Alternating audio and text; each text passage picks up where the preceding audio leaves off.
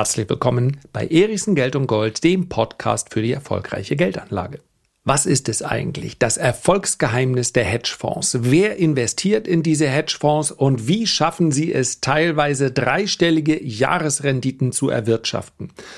Um darüber Auskunft geben zu können, möchte ich heute gemeinsam mit euch auf die fünf erfolgreichsten Hedgefonds der vergangenen drei Jahre blicken. Ich möchte aber selbstverständlich auch über spektakuläre Fehlschläge prominenter Hedgefondsmanager sprechen. Also, das wird unterhaltsam. Legen wir los. Hedgefonds gibt's wie Sand am Meer, zumindest beinahe, denn es gibt einige hundert Hedgefonds.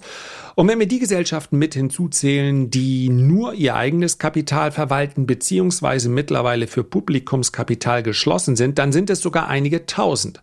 Und das Erfolgsgeheimnis dieser Hedgefonds zu lüften, ist nicht schwer.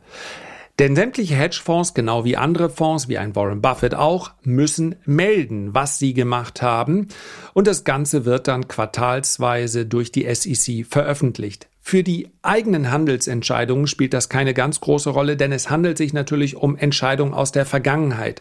Also eine Aktie zu kaufen, dann vier Monate später, weil Warren Buffett sie gekauft hat, das kann eine gute Idee sein, ist es aber in aller Regel nicht, denn dann weiß es die ganze Welt und stürzt sich drauf.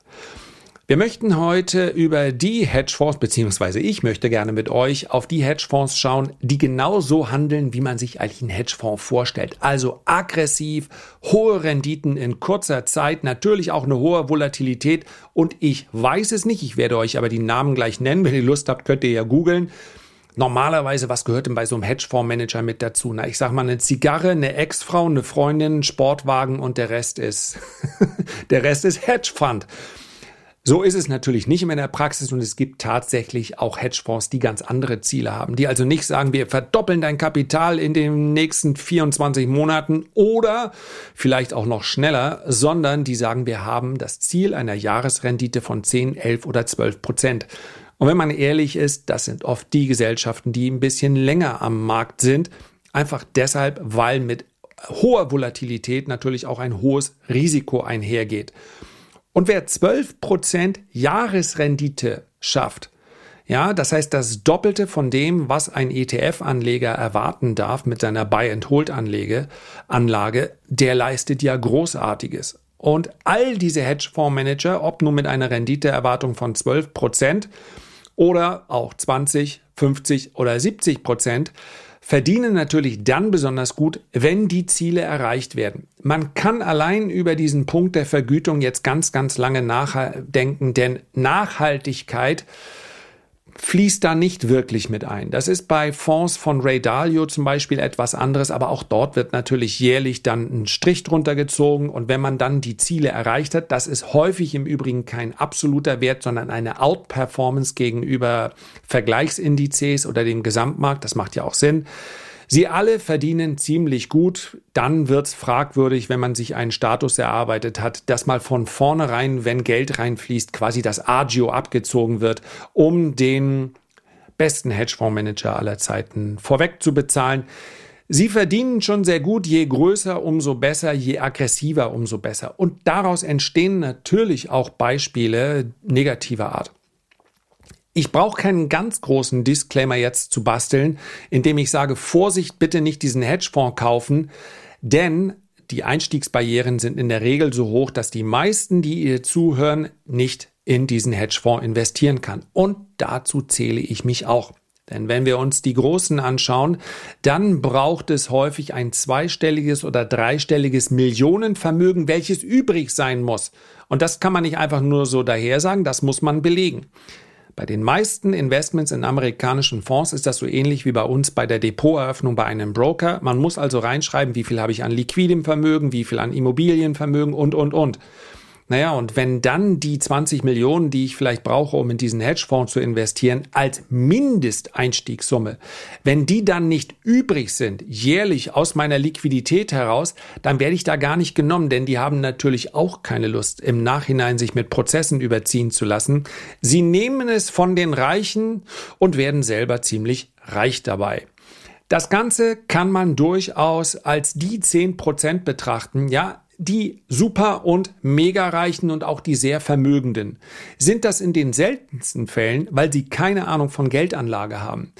Viele haben durchaus einen konservativen Ansatz. Wie hieß es immer bei den Schweizern? 90 Prozent müssen konservativ und sicher. Auch Aktien, wenn man breit streut, sind ja ab einer gewissen Anlagedauer durchaus eine sichere Anlage. 90 Prozent müssen also sicher sein. 10 Prozent dürfen spekulativ sein. Und für diese 10 Prozent sucht man sich dann den Hedgefonds seiner Wahl. Am besten lässt man sich um dann hier zu investieren, einmal einladen zu einem Wochenende nach Saint-Tropez. Ich weiß es nicht genau, ich stelle es mir so vor. Auf die Einladung warte ich noch. Misserfolge gehören mit dazu. Und zwei möchte ich hier ansprechen, die sind nämlich wirklich unterhaltsam. Wundert mich, dass das nicht so verfilmt worden ist bisher. Denn es macht wirklich eine sehr, sehr schöne Story aus. Zum Beispiel ist im Jahr 2006 der Hedgefonds Amaranth Amaranth, schwer zu hören im äh, Podcast, ne, mit TH am Ende, Advisors, rund 10 Milliarden hatte der under Management pleite gegangen. Und zwar spektakulär. Innerhalb kürzester Zeit hat er 65 Prozent seiner Assets verloren. Und jetzt kann man sich natürlich fragen, ja, was ist daran so spektakulär? Ein Jahr vorher war der gleiche Hedgefonds einer der erfolgreichsten aller Zeiten. Zeiten. Und Brian Hunter, so hieß der Manager dieses Hedgefonds, wurde gefeiert, so sehr gefeiert, dass selbst die Großen investiert haben. Goldman Sachs war mit drin mit seinem Goldman Sachs Opportunities Fund, dann war JP Morgan war mit drin und, und, und. Ja. Und jetzt fragt man sich natürlich, okay, was ist denn an diesem Hedgefonds so besonders gewesen? Seine Rendite und dass Brian Hunter innerhalb weniger äh, ja, innerhalb weniger Jahre ultrareich wurde, weil er ganz kräftige ähm, ja, Management-Fees wäre noch zu zart ausgedrückt. Also er wurde an dem Erfolg natürlich beteiligt. Er hat den Fonds selber gegründet. Insofern konnte er sich natürlich reinschreiben, was er wollte. Und wenn du dann sehr erfolgreich bist, dann machen das die Leute. Warum ist es dennoch erwähnenswert? Weil dieser Amaranth Advisors in eine einzige Position investiert hat. Wirklich in eine. Im Gasmarkt war er all in. Und das übrigens gehebelt. Damit kannst du natürlich eine ganze Menge Geld verdienen, wenn die Gaspreise in deine Richtung laufen. Wenn nicht, und das sollte eigentlich jedem Börsenanfänger klar sein, dann gibt's Haue. Jetzt kann man, das wird immer wieder passieren. Wieder und wieder wird man erleben, dass auch die großen Adressen einsteigen. Ich glaube, Morgan Stanley war mit drin und, und, und. Und dass man sagt, naja, Rendite verlockt. Und wie ist das? Guter Vertrieb. Es wird immer wieder Menschen geben, das war ja kein Betrug in dem Sinne. Jeder wusste, dass er nur in Gas investiert ist. Aber wenn man sagt, naja, wenn der es wirklich so drauf hat, das lockt. Das kennen wir aus dem Marketing. Rendite lockt einfach. Machen wir es kurz. Es war dann, der Fonds wurde liquidiert, die Verluste standen auf dem Buch. Wir hoffen, dass die Superreichen damit leben konnten. Ebenso spektakulär und auch menschlich ganz gut nachzuvollziehen, denn es gibt immer noch das Video. Wenn ihr Lust habt, dann googelt mal. James Cordier hieß er, ein Hedgefondsmanager, ironischerweise ebenfalls äh, ganz groß im Gasmarkt drin. Optionsellers.com Com hieß dieser Fonds. Und er hatte eine enorme Short-Position im Gas-Future. Und diese Gas-Position musste er schließen.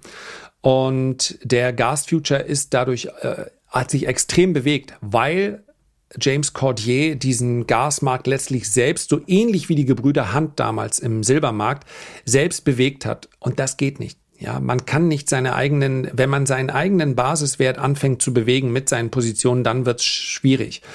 Wer Lust hat, optionsellers.com, schaut sich das mal an. Es gibt ein neun- oder zehnminütiges Entschuldigungsvideo. Am Ende des Tages ging es auch hier um einen All-in-Ansatz. Und das wäre mir selbst, wenn ich äh, das Kapital hätte, um in einen so Hedgefonds dieser Art zu investieren, das ist praktisch immer verkehrt. Ja, niemand kann mit so viel Zuversicht in eine Position einsteigen, dass er sagt, etwas anderes kommt mir gar nicht in den Sinn. Man könnte die kritische Frage stellen, ob äh, es immer wieder, ja, es waren die Hedgefonds zu der Zeit zu allen Zeiten. Es waren die Specs, in denen meines Erachtens auch nie Geld verdient werden konnte, die ebenfalls alle mit 80, 90, 95 Prozent Verlust in den Büchern stehen. Also, wenn ich am Ende guten Vertrieb mache, dann kann ich an der Börse alles verkaufen. Jetzt kommen wir aber zu denen, die wirklich erfolgreich waren. Und das Erfolgsgeheimnis lautet konzentrierte Wetten. Das ist der ganz große Unterschied. Es wird eben nicht diversifiziert. Das hat übrigens auch ein Stanley Druckenmiller gemacht. Ja, er konnte, hat seine Risiken immer sehr, sehr, sehr gut kontrolliert. Aber die Schwankungen, die hohen Schwankungen hat er in Kauf genommen. Und wenn wir uns jetzt die Top 5 Hedgefonds der letzten drei Jahre ansehen, dann ist ihr Erfolgsgeheimnis in allen Fällen die konzentrierte Wette. Das heißt, da haben Sie ein, zwei, drei Positionen, mehr nicht. Und deswegen ist es mir ganz, ganz wichtig, wer damit nicht umgehen kann, der schaltet jetzt bitte ab. Das ist okay. Ich nenne jetzt selbstverständlich gleich, sonst macht es ja keinen Spaß, auch die Positionen. Ich bin in keiner dieser Positionen, die ich gleich nenne, direkt investiert. In einer Position bin ich indirekt über ein ETF, den ähm, über ein Cyber Security ETF investiert. Und ich empfehle glasklar, diese Aktien jetzt bitte nicht zu kaufen, weil ihr sie hier jetzt gehört habt. Das sind alles Daten aus der Vergangenheit. Ich muss mich da auf euch verlassen können. Wenn ihr Lust habt, dann schaut euch die Werte an. Aber bitte, weil jetzt hier diese Hedgefonds da drin sind, jetzt zu sagen, ah, wenn die die größte Position, das kann Erstens kann es schon lange vorbei sein und Sie haben Ihre Position schon lange glattgestellt. Und zweitens, man muss immer selbst Recherche betreiben, eine Analyse machen, bevor man ein Unternehmen ins Depot legt. Okay? Auf Platz Nummer 5 mit einer Drei-Jahres-Performance von 142 Prozent ich kenne übrigens keine dieser drei Fonds. Also aus den Top 10 ist mir überhaupt nur namentlich bekannt DE Shaw, sind aber in, oder Top 15, nee, 8., 9., 10. Platz. DE Shaw, die haben 76 Milliarden an der Management. Ansonsten kenne ich natürlich einige Hedgefondsgesellschaften und lese auch die Quarterly Letters von denen. Aber diese Top 5, ja, der Performance nach, kenne ich nicht. Das tauscht auch wahnsinnig schnell. Also, auf Platz Nummer 5 Lodge Hill Capital, sehr, sehr kleiner Hedgefonds offensichtlich, denn hier sind nur 209 Millionen Dollar under Management. Der Fundmanager ist Clinton Murray. Und im Depot befindet sich verhältnismäßig viel diversifiziert. Ja, auf dem dritten Platz laut letzter Meldung, die ist ja aus dem ersten Quartal 2000 22. Eastman Chemical auf dem zweiten Platz Sensata Technologies und auf dem ersten Platz Builders First Source. Builders First Source ist ein amerikanischer Bauhof, Baustoffhersteller und Händler mit Sitz in Dallas. Hat gerade ganz gute Quartalszahlen gemeldet. In diesem Umfeld ist es klar, dass der Markt davon ausgeht, dass die Aktien aus dem Baubereich unter Druck kommen. Sind sie auch. Wenn sich das allerdings als nicht nachhaltig herausstellen sollte, also die höheren Zinsen, dann werden viele dieser Unternehmen vergleichsweise günstig dastehen und darauf setzt offensichtlich Lodge Hill Capitals. In Builders First Source stecken 7,7 Prozent des Portfolios. Das ist der einzige Hedgefonds, der das Erfolgsgeheimnis, was ich hier gerade bespreche, so nicht umsetzt. Bei den nächsten wird's deutlich krasser. Auf dem vierten Platz äh, Crosslink Capital. 534 Millionen Dollar under Management. Der Fund Manager heißt Seymour Kaufmann und Crosslink Capital hat eine Position von das geht auch noch. Von knapp 12 Prozent in Palo Alto Networks. Das ist eine Aktie ähm, aus dem Cybersecurity-Bereich, also ein multinationales IT-Sicherheitsunternehmen, wie es so schön heißt. Es geht um Firewalls, cloudbasierte Angebote und so weiter. Und hier bin ich nicht direkt investiert, aber mittels eines ETFs auf den Cybersecurity-Sektor. Und hier der Hinweis, auch das ist jetzt keine Kaufempfehlung. Ja, wir sind hier mit den Renditespezialisten, den Lesern vor ein paar Wochen eingestiegen. Wir haben hier schon Teilgewinne von knapp zehn Prozent realisiert. Also, das war ein, eine Position, mit der ich auf die Zwischenerholung am Markt gesetzt habe. Ansonsten auch hier geht es eigentlich noch? Also die ersten drei, vier Positionen machen zwar 50 Prozent des Portfolios aus, das ist schon relativ viel, aber man könnte es noch als eine Art von Diversifikation bezeichnen. Auf dem dritten Platz 151 Prozent hat er in den letzten drei Jahren gemacht. Beacon Light Capital, Fund Manager at Bosec, ebenfalls sehr klein mit 202 Millionen. Ist auch nicht ungewöhnlich, dass eher kleinere Hedgefonds sich auf den äh, Top 10 Plätzen befinden. Denn seien wir mal ganz ehrlich, wenn man 10% seines äh, Kapitals an der Management irgendwo vielleicht 15% als Vergütung rausholt, 20 Millionen klingen nicht schlecht, aber es arbeiten in der Regel auch ein paar mehr Leute für so einen Hedgefonds. Also man geht dann auch, so stelle ich mir das vor, aggressiv vor, um dann eben mit dieser Performance hausieren gehen zu können, um dann zu wachsen. Die Jungs haben Bock auf Vermögen. Sowohl Vermögen, welches sie einsammeln, als auch Vermögen, welches sie dann selber verdienen. Und da ist natürlich eine aggressive Herangehensweise ähm, letztlich nachvollziehbar. Wir haben hier bei Beacon Light Capital rund 15 Prozent in Cheniere Energy. Kennt vielleicht der ein oder andere, ist ein amerikanischer Energiekonzern. Flüssiggas-Terminals werden äh, betrieben an der Grenze zu Texas und Louisiana und natürlich in den letzten Monaten deutlich gestiegen, die Aktie, ja, seit äh, hier Beacon Light Capital eingestiegen ist, allein um 40 Prozent. Ansonsten haben sie vergleichsweise große Titel drin. Das sind aber oft auch sehr aktiv gehandelte Positionen. Ich kann mir also vorstellen, dass es mittlerweile gar nicht mehr die größte Position in diesem Hedgefonds ist. Wie gesagt, wir kennen nur die Vergangenheit.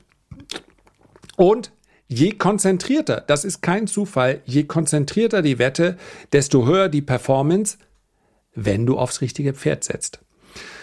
Auf dem zweiten Platz mit doch ziemlich beeindruckenden 194 Prozent in den letzten drei Jahren SRS Investment Management. Kartik Sama heißt der Hedgefondsmanager, 9 Milliarden under Management und SRS Investment Management hat eine Position, da haben wir es doch, so kommst du auf die Spitzenplätze von 59 Prozent in einer einzigen Aktie. Avis Budget Group. Das Kürzel an der US-Börse ist K. Avis Budget Group ist die Muttergesellschaft von Mietwagenunternehmen wie äh, Avis, Budget oder auch Zipcar. Ich glaube, sie haben noch einige mehr, ähm, aber ist letztlich eine ganz große Autovermietung. Und dann kommen wir zur Nummer eins. Übrigens sind die Daten, wer es gerne wissen möchte, unter hedgefollow.com zu sehen. Bin mir nicht ganz sicher, ob das eine kostenlose Version ist. Könnte aber gut sein. Auf Nummer eins in den letzten drei Jahren 263 Prozent. Peconic Partners. William Harnish heißt der Manager. 1,3 Milliarden Dollar under Management. Größte Position mit 55 Prozent ist PWR Quanta Services. Das ist ein amerikanisches Unternehmen, welches Infrastrukturdienstleistungen für die Strom-, Pipeline, Industrie und Kommunikationsindustrie anbietet. Das muss eine relativ frische Position sein, denn aktuell ist Peconic Partners mit dieser Position Stand 31.3. Nochmal, wir schauen hier in die Vergangenheit, sogar leicht im Minus. Das heißt also, die letzten Geschäfte, die das äh, Unternehmen hier gemacht hat, und es ist ein hochaktives Unternehmen, handelt also sehr viel rein raus, die müssen sehr gut gewesen sein. Und dementsprechend hat das dann zu dieser Spitzenposition geführt. Fazit. Was ist also das Erfolgsgeheimnis der mega erfolgreichen Hedgefonds? Das ist die, der Ansatz, sehr konzentrierte Wetten einzugehen. Also sich auf einige wenige Positionen zu konzentrieren. Die werden dann häufig auch noch gehebelt mit Optionen, mit Fremdkapital ähm, gekauft. Und dann braucht es genau das, was der Buy-and-Hold-Anleger eben nicht braucht, Timing. Hedgefonds sind die meist, für die meisten von uns äh, ein Spielzeug, welches für sie unerreichbar teuer ist. Aber ich hoffe, dass die heutige Folge vielleicht für den einen oder anderen dann doch ein kleiner Einblick war, vielleicht auch ein abschreckendes Beispiel. Aber wer über aktiven Handel nachdenkt, der kann natürlich durchaus äh, die Ansätze, also die, ähm, die Strategien dieser Hedgefonds zumindest in den eigenen Handel mit einbeziehen, insofern, dass meines Erachtens ein aktiver Handel mit 20, 30 oder gar 40 Werten, so wie es einige Privatanleger machen, weil sie sich einfach nicht entscheiden können, fast nie zu einer Outperformance, aber fast immer zu einer Underperformance führt. Herzlichen Dank für deine Aufmerksamkeit. Wenn du dir jetzt ganz kurz die Zeit nehmen würdest, um ein Feedback oder einen Kommentar zu hinterlassen und wenn dir dieser Podcast gefallen hat, dann freue ich mich natürlich auch, wenn du ein Abo dalässt. Hups, das war die Tasse. Ja, also darüber würde ich mich sehr freuen. Am meisten freue ich mich natürlich, wenn wir uns beim nächsten Mal gesund und munter wiederhören. Bis dahin alles Gute, dein Lars.